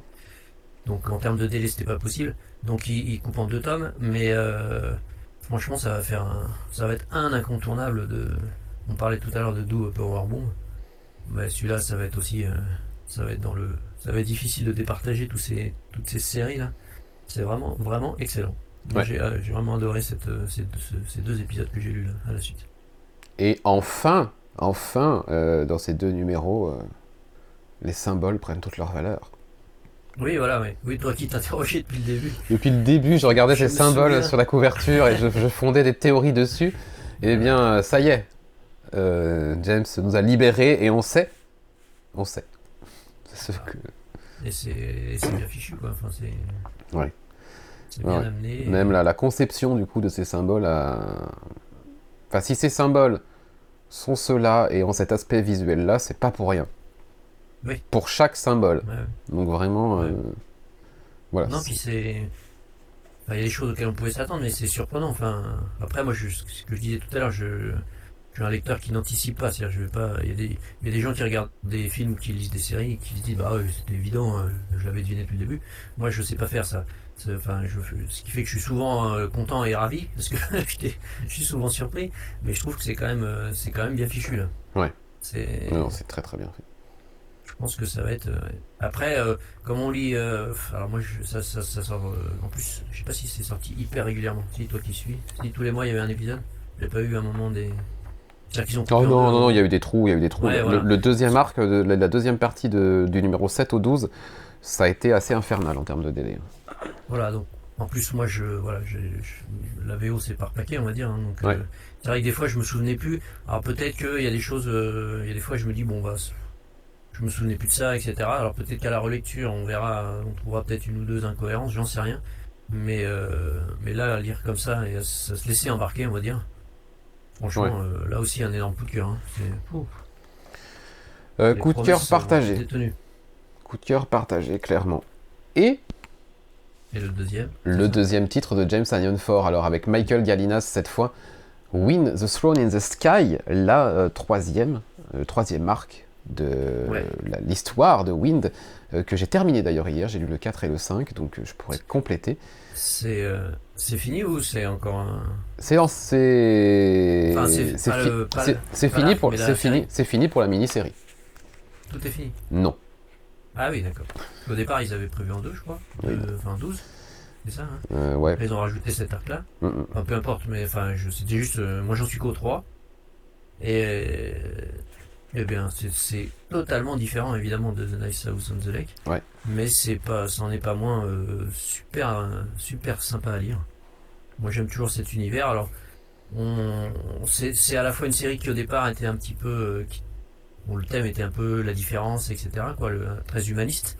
Ça s'est transformé un petit peu en série un peu politique, quand même. hein. Mhm. Il y a quand même beaucoup d'enjeux politiques, tout en conservant son, son aspect humaniste. Euh, et là, pareil, j'ai enchaîné le 2 et le 3. Et franchement, je. Ouais, franchement, c'est toujours aussi agréable. Ça, ça, ça mixe bien euh, un peu d'humour, un peu de. Voilà, quelques messages euh, bien sentis. Euh, c'est graphiquement, Michael Yalinas a créé vraiment un univers vraiment unique. Vraiment très agréable à, à regarder. Le cliffhanger, je sais pas si tu te souviens du 3. Oh, aussi. Je me suis demandé, là honnêtement, je me suis demandé d'où ça sortait. C'est un peu fou quand même. Ouais. On verra, on verra comment il l'exploite euh, dans le- les deux derniers épisodes, mais c'était là totalement inattendu quand même. Ouais. Ça sortait un peu du, un peu du chapeau, mais bon, voilà. Je vais me laisser, je vais me laisser porter. Euh, ça, ça reste une série où c'est quand même les personnages qui sont vraiment au cœur du, du récit avec leurs relations et, et la façon dont ils, euh, ils interagissent. C'est vraiment, non, c'est, c'est, une série que j'aime beaucoup aussi. C'est totalement différent de The Nice House on the Lake ou euh, de Department of Truth euh, du, du même scénariste. Enfin, c'est un scénariste qui, bon, qui a, qui, qui convainc pas tout le temps. Hein. Moi, son Batman, j'ai arrêté au bout de quelques épisodes. Euh, Voilà, il y a quelques ou The Closet, la, la Ouais. de l'année. Mm. Mais, euh, mais qui arrive à quand même euh, faire des, des bonnes séries dans des genres totalement différents, avec une qualité d'écriture euh, assez constante. Et, et rien que pour ça, c'est quand même encore un scénariste euh, majeur, je trouve. Ah oui. Malgré, malgré quelques, Faiblesse. quelques écarts, Mm. euh, voilà, quelques écarts par moment. euh, ça reste, euh, ça reste un, scé- un scénariste important Ouais, ouais, ouais. et qui, et qui, nous, qui sait vraiment nous emporter dans ces histoires. Quoi. Donc Wind, bah, troisième arc, pour l'instant excellent. Moi, je, j'apprécie beaucoup. Moi, ce troisième numéro de Wind the Swan in the Sky, je, je me- c'est peut-être le meilleur depuis le début de Wind. Vraiment, c'est, enfin, en tout cas, c'est le meilleur de la, de la mini-série Swan in the Sky, ça c'est certain. Euh, et depuis le début de Wind, à part le- les, deux premiers, je crois que ça faisait longtemps que ça n'avait pas été un, un tel coup de cœur. Euh, déjà, je- depuis, dès la couverture, quoi. cette couverture, elle est, euh, elle est Ah absolument. oui, j'avais même pas vu que. Ah oui, j'avais pas vu la. cou- Enfin, j'avais regardé. oui, la, cou- la couverture, elle est quand même euh, J'avais pas vu qu'il y assez. avait un lien avec le cliffhanger. je viens de Elle est assez importante par rapport à l'histoire et à, sa- et à la conclusion du numéro. C'est même assez étrange. Euh, elle est Ouais, bah, somptueuse. elle est somptueuse les- cette couverture. C'est pour les naïfs comme moi qui n'ont rien vu. Bon. Le, le numéro, il est parfaitement dosé entre l'action, le suspense, la relation entre les personnages, les messages euh, humanistes, comme tu dis. Il y, a un, il y a un vrai second degré de lecture autour de la transphobie dans ce numéro, Ouais. qui, est, euh, qui est très intelligemment passé. Euh, non, Oui, c'est pas fait avec des gros sabots. Non. Ça, aurait pu être euh, mal, mal fichu. Non, la, métaphore, ça- ça la métaphore est particulièrement intelligente Mm. Et euh, c'est- vraiment très très très bien. On sait que James Anion Ford est très investi dans, les, euh, dans ce genre de message. Euh, là, ce numéro, c'est une leçon de ce côté-là. C'est le meilleur numéro de Wind, je pense, pour moi depuis le départ. Et puis le numéro 4 qui est sorti derrière et le numéro 5 vont conclure cette mini-série, The Swan in the Sky ça reste, ça reste exceptionnel, comme, comme depuis le départ. Euh, mené tambour battant, beaucoup de suspense à la fin. Comme d'habitude, on nous laisse sur un cliffhanger qui, qui nous laisse un peu sur les dents. Et avec bah, cette fameuse dernière page, euh, Wind, the, stories, the story continues. Donc, euh, nous aurons bien un prochain arc de Wind, un quatrième arc, prochainement, chez Boom. Euh, à souligner quand même que c'est un- une mini-série en 5, mais qui a le contenu d'une mini-série en 8 ou 10. Parce que tous les Oui, numéros sont doubles. Ouais, c'est des gros, gros épisodes mais depuis le début. Hein. Ouais. De- depuis le début, c'est des gros épisodes. Et pour, euh, pour qui suit la VF, parce que moi j'ai pris la VF aussi, euh, parce que c'est quand même un titre relativement tout public, donc Oui. euh, c'est, ça sort dans la collection Urban, Urban voilà, pour les Jones. Je sais plus comment ça s'appelle. Link, C'est la Link ça Mm, je crois. Non, pas la- non? Non, non, je crois pas justement. Ah, puis, là c'est trop loin. Je... Collection jeunesse. Ouais, voilà. Ce qui fait que les pages sont un petit peu réduites par rapport au single. Mm. Et c'est aussi pour ça que je continue en VO. Parce que, bah, parce que les pages, euh, les dessins sont sympas quand même. Ouais. Et, et qu'en VF, bah, on n'a pas de. Peut-être qu'un jour, à un moment là, comme ils sont. Peut-être. C'est devenu un petit peu la mode de- des ré- rééditions et ressorties en Ouais. format différent. On aura peut-être droit, euh, quand ce sera fini, peut-être, à un Wind euh, en format euh, un peu plus classique. Ce serait pas une mauvaise idée. J'ai l'impression que c'est un peu une série, aussi bien en VF qu'en VO, de Tannen Ford qui, qui, qui passe un petit peu sous le radar, entre guillemets, par rapport à ses autres créations. Et, euh, et, C'est- bien dommage. et Gail, dans le, dans le chat, nous, nous rappelle, euh, et c'est exa- exactement ce que j'allais dire, c'est que le seul moyen d'avoir Wind dans, cette, dans ce format, c'est de le lire en single. Parce que les reliés VO sont de la même dimension que ceux de Urban. hein, c'est des, des formats rétrécis. Ah ouais, c'est curieux. ça. Donc euh, voilà, c'est les formats un petit peu des, des, des titres jeunesse chez DC, le label DC Inc. euh, Ouais, et, ouais. choses comme ça. Voilà, c'est un format un peu plus petit, euh, entre le manga et le comics au final. Euh, et du coup, le seul moyen d'avoir la vraie dimension pour profiter pleinement des dessins de Michael Galinas, c'est les singles. Les singles font 42 pages. On est sur un format vraiment double. hein. Il y a 42 pages d'histoire par numéro. Donc euh, une mini-série en 5 de Wind, ça correspond à un arc en 10. Ouais, ouais. Donc oui, il y a- Ah, il y, a du contenu, il se passe des choses. Ouais, c'est dense, hein, à chaque fois. Moi, j'ai jamais eu de- d'épisode où je me suis dit, bah, il se passe pas grand chose, etc. hein. Le fait que, que ça soit double et, et puis c'est, oui, c'est dense. C'est dense, il y a des choses, il y a, c'est- il y a de l'écriture. Ouais. Non, c'est vraiment une, une série, euh, parce que maintenant c'est une série, on peut plus appeler ça une mini-série, hein, on est à Oui, on est sur une... 10 17 x 2, on à 30, l'équivalent de 34 épisodes. euh, Ouais, 15 15 ou 10 Ah non, c'était en... non, il y en avait 10, c'était en 5 et 5. Ah bon, je crois que sais. Ouais, je crois que c'est. euh. Bah, à peu près. voilà. Une trentaine, une trentaine d'épisodes, on va dire. Donc c'est c'est Ouais. plus une mini-série. Non, non, c'est. Et euh, c'est c'est vrai que ça ça, ça a pas trop de pire. En VF, Urban, on on n'a pas trop, trop fait la pub, j'ai l'impression. Et ça sort à l'heure. Jalinas Bah, je pense que ouais, je pense que c'est ils ont fait un, des pauses entre chaque arc. Donc je pense que le, ils ont bien bossé leur truc et que c'est prêt, euh, c'est prêt avant que ça débute quoi. Ouais. Qui serait pas mal et ce qui serait un exemple à suivre pour pas mal de. de. Exactement. Euh, à la volée, je vais vous faire euh, trois trucs ultra rapides. Euh, je vais commencer Ouais. par Tate Brombal, parce que Tate Brombal, il fait partie de l'équipe de Tynion 4 hein, sur euh, House of Slaughter, notamment. C'est un scénariste qui monte, là aussi, et qu'il va falloir clairement surveiller. Avec Nick Robles, il signe en ce moment Behold Behemoth euh, chez Boom. Euh, les deux premiers numéros sont sortis. Excellente surprise euh, que, le, premier, confirmé par la qualité du deuxième. Nick Robles, graphiquement, c'est somptueux. Vous voyez les couvertures à l'écran pour ceux qui nous, regardent en direct ou en, replay. Graphiquement, Nick Robles, il est, clairement à la hauteur. Et en termes d'histoire, eh ben, Nick, Tate Brombal nous raconte un truc assez chouette. Euh, une histoire assez, euh, intrigante euh, où on découvre Gray, Grayson, qui est un travailleur social, qui vient de perdre son frère dans des circonstances très violentes et qui, à l'occasion d'une de ses visites en tant que travailleur social, va arriver dans une maison assez étrange, tenue par un type très louche, qui semble... euh, qui a un petit côté gourou de secte, on va dire. hein. Et euh, pas sûr que les enfants qui soient confiés à cette maison soient euh, vraiment en sécurité. C'est ce qu'on va très rapidement comprendre. Il y, a, des trucs vraiment pas nets qui se passent entre, entre ce type-là et, les gamins, en termes de violence notamment. On, on- le ressent clairement. Et puis il va rencontrer une petite fille qui s'appelle Vren, qui semble très particulière et qui semble avoir un vrai point commun avec, euh, avec notre travailleur social.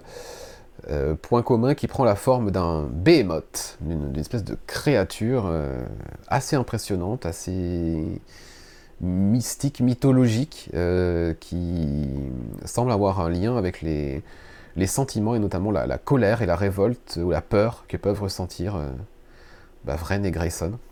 Je ne vais pas vous en dire beaucoup plus par rapport aux circonstances dans lesquelles ce personnage euh, se montre, par rapport à ce qu'il fait, etc. Euh, on est sur une euh, métaphore assez intéressante par rapport à la gestion des sentiments. Et le duo entre Vren et Grayson fonctionne bien. On le voit dans le deuxième numéro notamment, ça fonctionne bien. C'est bien écrit, c'est bien dessiné. C'est une bonne petite nouveauté de, ce- de cette fin d'année chez Boom. Et puis en fait, j'allais dire, j'allais dire trois, mais en fait non, juste, euh, juste deux, pour faire un petit point sur Dark Ride, le nouveau projet, le nouveau projet de Joshua Williamson et Andrei Bressan, qu'on avait adoré suivre sur Birthright, qui nous propose quelque chose euh, autour d'un parc d'attractions plein de mystères euh, et assez, qui est qui est beaucoup plus glauque qu'il y paraît. On est dans un autre délire hein, que Birthright, mais il y a quand même quelques points communs et on retrouve quelques thématiques euh, autour, autour de la, famille notamment qui peuvent être euh, assez chères à ce duo. Ça fonctionne bien. euh, J'ai été assez surpris par le, le changement de direction en numéro 2.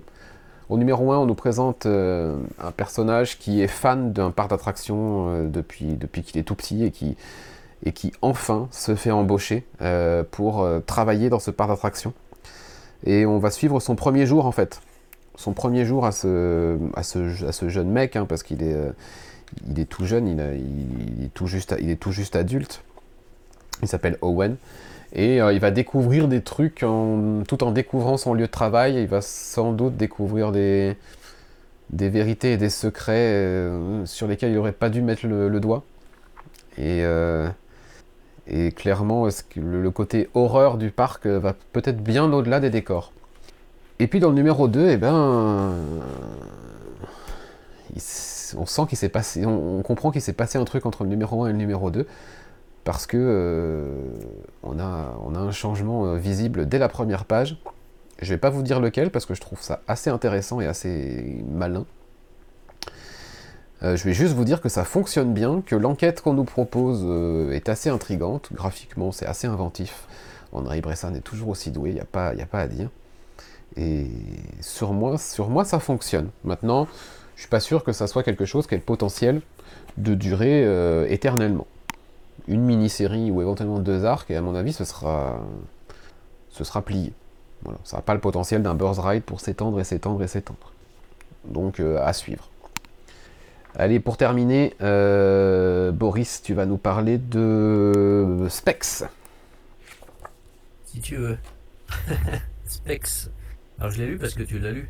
Ouais, Je j'en ai pas entendu parler, j'ai vu, je t'ai vu en je parler. suis un vrai influenceur, vu. Ouais, je, je l'ai lu en numérique. Euh, donc Specs, c'est l'histoire de deux jeunes étudiants ados euh, Ouais, qui, euh, qui sont potes. Qui, L'un est dans une famille qui, qui aime les comics et qui, euh, en fouillant un peu dans son grenier, si je me souviens bien, parce que Ouais. je l'ai lu il y a longtemps, ouais, euh, découvre, euh, découvre un comics euh, qui, qui parle d'une paire de lunettes qui permet de... Alors c'est exaucer, c'est ça? Ouais, Exaucer euh, des vœux. Et donc voilà, qui, qui en parle avec son... Alors c'est un, c'est un, un duo dont l'un des deux est un peu, euh, un peu beaucoup harcelé quand même ouais, au lycée. Voilà, de par son, son profil. Et, et donc, euh, un jour, bah, il découvre, euh, en ouvrant sa porte, euh, cette paire de lunettes devant chez lui. Et donc, ils vont bah, décider de l'utiliser. Alors, je vais pas en en dire plus pour que la, la découverte soit, soit plus, plus importante pour les, les personnes qui l'ont pas lu. Euh, J'ai trouvé ça euh, assez agréable. C'est plutôt bien écrit. les personnages sont, sont bien écrits. Euh, leurs relations. euh, pour l'instant, le, le, le suspense est assez, assez complet parce que l'un des deux se, se pose des questions à, à comment utiliser les, les lunettes, pourquoi il pourrait les utiliser. Et c'est une bonne, une bonne mise en bouche. C'est pas un coup de cœur pour moi, mais j'ai trouvé que c'était plutôt, plutôt intriguant quand même. Je te laisse poursuivre un peu. Je l'ai lu assez vite et en Ouais. numérique. Donc, euh, Ce qu'on comprend aussi dans le numéro, c'est que le harceleur euh, a disparu. Ah oui, c'est ça. Le, le- au, au début, on nous, présente une, un on nous présente une brique de lait avec la photo d'un type. On ne sait pas qui c'est au début de l'histoire, mais rapidement, on, Ouais, dé- on- on on comprend, avec son nom et avec sa tête, notamment la mèche euh, blanche de cheveux, euh, qu'en fait, c'est le mec qui les harcèle euh, au lycée. Le postulat de départ, c'est que ce type-là a disparu et qu'on va nous raconter comment c'est arrivé. J'ai Et- oublié cet élément, effectivement. Et du coup, voilà, il y a, y, y, y ça aussi en, en toile de fond, mais à ce côté, voilà, c'est vraiment ces lunettes et quelle utilisation on en fait, qu'est-ce qui est euh, acceptable, qu'est-ce qui est euh, éthique ou pas, moral ou pas, euh, quelles vont être les limites avec ça, la relation entre, les, en- entre ce, ce duo-là, et puis par rapport au, harcèlement et, et à la vie, on va dire, de ces, de ces gamins-là. Ouais. Voilà, c'est- pas un coup de cœur non plus, mais ça m'a suffisamment piqué au vif pour, euh, pour que j'ai envie d'aller voir la suite, clairement.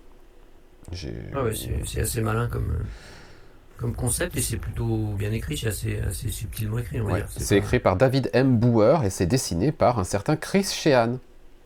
Oui, c'est aussi ça qui m'a motivé, puisque c'est le dessinateur de The Autumnal. Et euh, j'aime bien son, son dessin.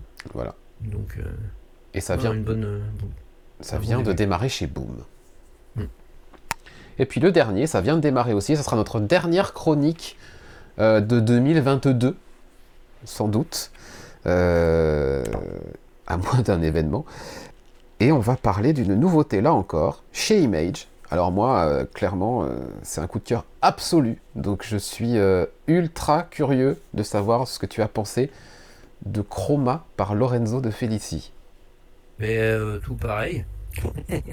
Il faut le dire. Je, honnêtement, quand j'ai vu sortir, enfin, j'ai vu qu'il y avait l'annonce, euh, j'ai hésité parce que c'est, on va dire, c'est un dessinateur qui se lance dans le scénario. Et c'est pas toujours euh, Non. des réussites, hein, il faut être honnête.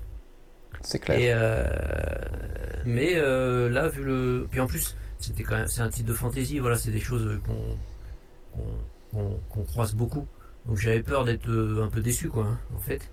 Mais en, mais, mais en fait, pas du tout, parce que c'est super original. Donc, alors, euh, je l'ai lu aussi en numérique et hier soir, donc faut que je me souvienne un peu le. Donc c'est, ça se passe dans un, voilà, un, un univers imaginaire où euh, le, la, la vie de, ce, de, de, de ces personnes euh, est impactée par les couleurs en fait. Mhm. C'est-à-dire que les, les, les couleurs sont une menace pour eux. Alors je, je vais essayer de- de- d'expliquer sans trop en révéler. Euh, Puisqu'ils attirent des, Des créatures. des, des créatures voilà, qui, qui menacent leur, euh, leur peuple. Et donc, euh, ils ont décidé de créer un univers euh, entièrement noir et blanc, gros, où ils vivent, Ouais. et où donc, où donc la couleur est, est synonyme de menace et, et de mort. Et donc, ils ont créé un peu une, une mythologie autour de ça aussi. Ouais. Et ça va même, donc, ça même ont- un peu plus loin que ça, dans le sens où l'espèce elle-même a évolué Ouais. pour ne plus avoir de couleur, ni dans les yeux, ni dans les cheveux, ni de peau. Euh, ces humains-là qui vivent dans cet endroit ont fini par évoluer euh, d'une manière très darwinienne, à tel point que du coup, euh, tout le monde maintenant est entièrement en nuance de gris. Ouais, voilà. Et ils ont un rituel régulier Mm. avec un, un œuf qui, qui libère une créature euh, qui est un peu le, le symbole de ce danger, quoi. Mhm. Et, et donc, euh, on assiste un petit peu à ce rituel, enfin, on assiste à ce rituel et on suit un, un jeune, un, un enfant qui, qui, qui, qui subit l'enraillement, on va dire, de ce, justement, de ces, cette menace et qui va être attiré par cette créature qui, qui est sortie et découvrir quelque chose qui, qui va lui rappeler euh, son sa première enfance, on va dire. Ouais.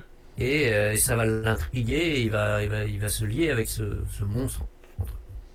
Et euh, tout en nous révélant tout, justement toute cette mythologie autour des couleurs. Et effectivement, aussi euh, qu'au niveau histoire, c'est super original. Mm. Et ça accroche, quoi. Il, il arrive à. Voilà, on est entraîné dans le récit, c'est hyper rythmé et en mort. Et pourtant, le premier numéro fait 50 quasiment. Quand je me suis lancé, tu vois, j'ai. Et euh, mais c'est un épisode double, effectivement, mais on se lit vraiment super bien, quoi. Euh, euh, alors en numérique, quelques pages un peu, il y a notamment une double page un peu petite, donc c'est pas, c'était pas évident à lire, mais euh, euh, en papier ça a dû se, euh, se- plus facile. Et euh, honnêtement, le numéro euh, impeccable quoi. Pas de pas de défaut en termes de scénario quoi. C'est un, débutant entre guillemets au scénario. Parce qu'à mon avis, euh, enfin, je crois que c'est son premier titre comme scénariste. non Ouais. C'est Lorenzo Di Felice, pareil, mais c'était le dessinateur de Oblivion. Avec, Oblivion euh, Song, ouais.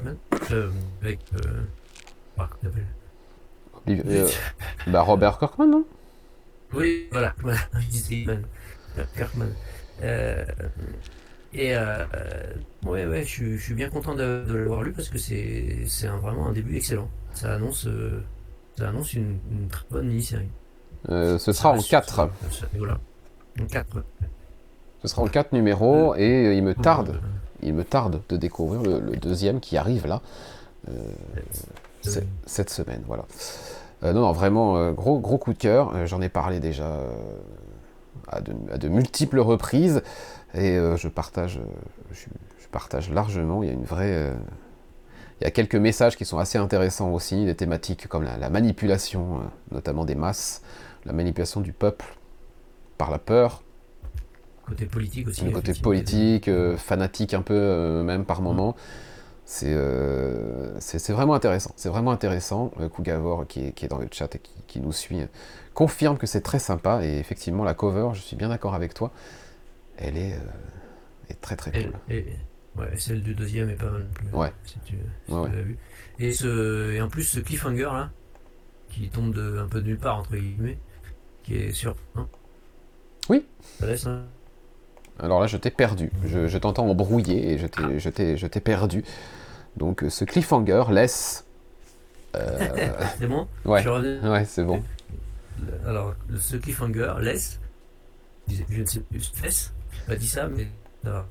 C'est surprenant quoi. on se- Ah oui, il est, Ouais. il est- il est inattendu celui-là. Il est inattendu. Ça- Je sais pas comment ils vont s'en ça, ça sortir. saisit, voilà. Voilà. Ça saisit comme cliffhanger. Je sais- Donc, euh, Ouais. ouais, ouais, vraiment intrigué et très très très bonne surprise. Je sais pas comment il va se dépatouiller de ça, en effet. Euh, voilà, c'était notre euh, dernière chronique pour cette année. On a eu euh, pas mal de belles choses, pas mal de bonnes lectures, quelques trucs pas terribles, notamment le one-shot sur Superman, à éviter absolument. a aidé aussi. Ouais. ah ouais. Bon. Euh, mais en tout cas, voilà, une bonne fin d'année. La prochaine fois qu'on se, qu'on se, re- enfin les prochaines fois qu'on se retrouvera pour euh, pour des podcasts sur Comic Stories, euh, les deux choses qui sont sur le feu, évidemment le bilan de 2022. Euh, on fera notre bilan. On verra sous quelle forme, mais en tout cas, il faudra adresser le bilan de cette année. Les coups de cœur, les ratés peut-être, parce qu'il y en a eu des ratés euh, aussi.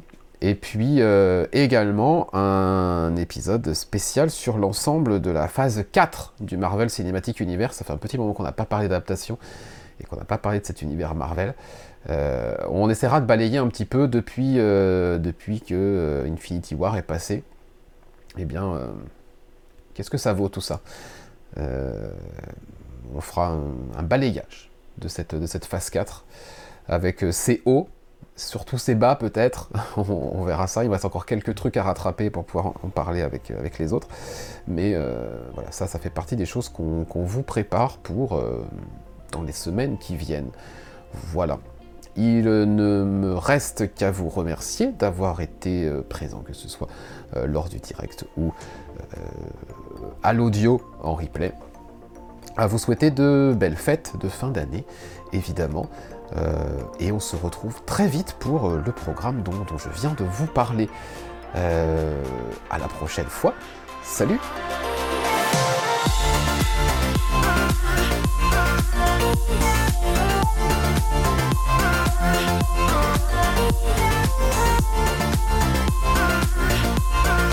We'll be right back.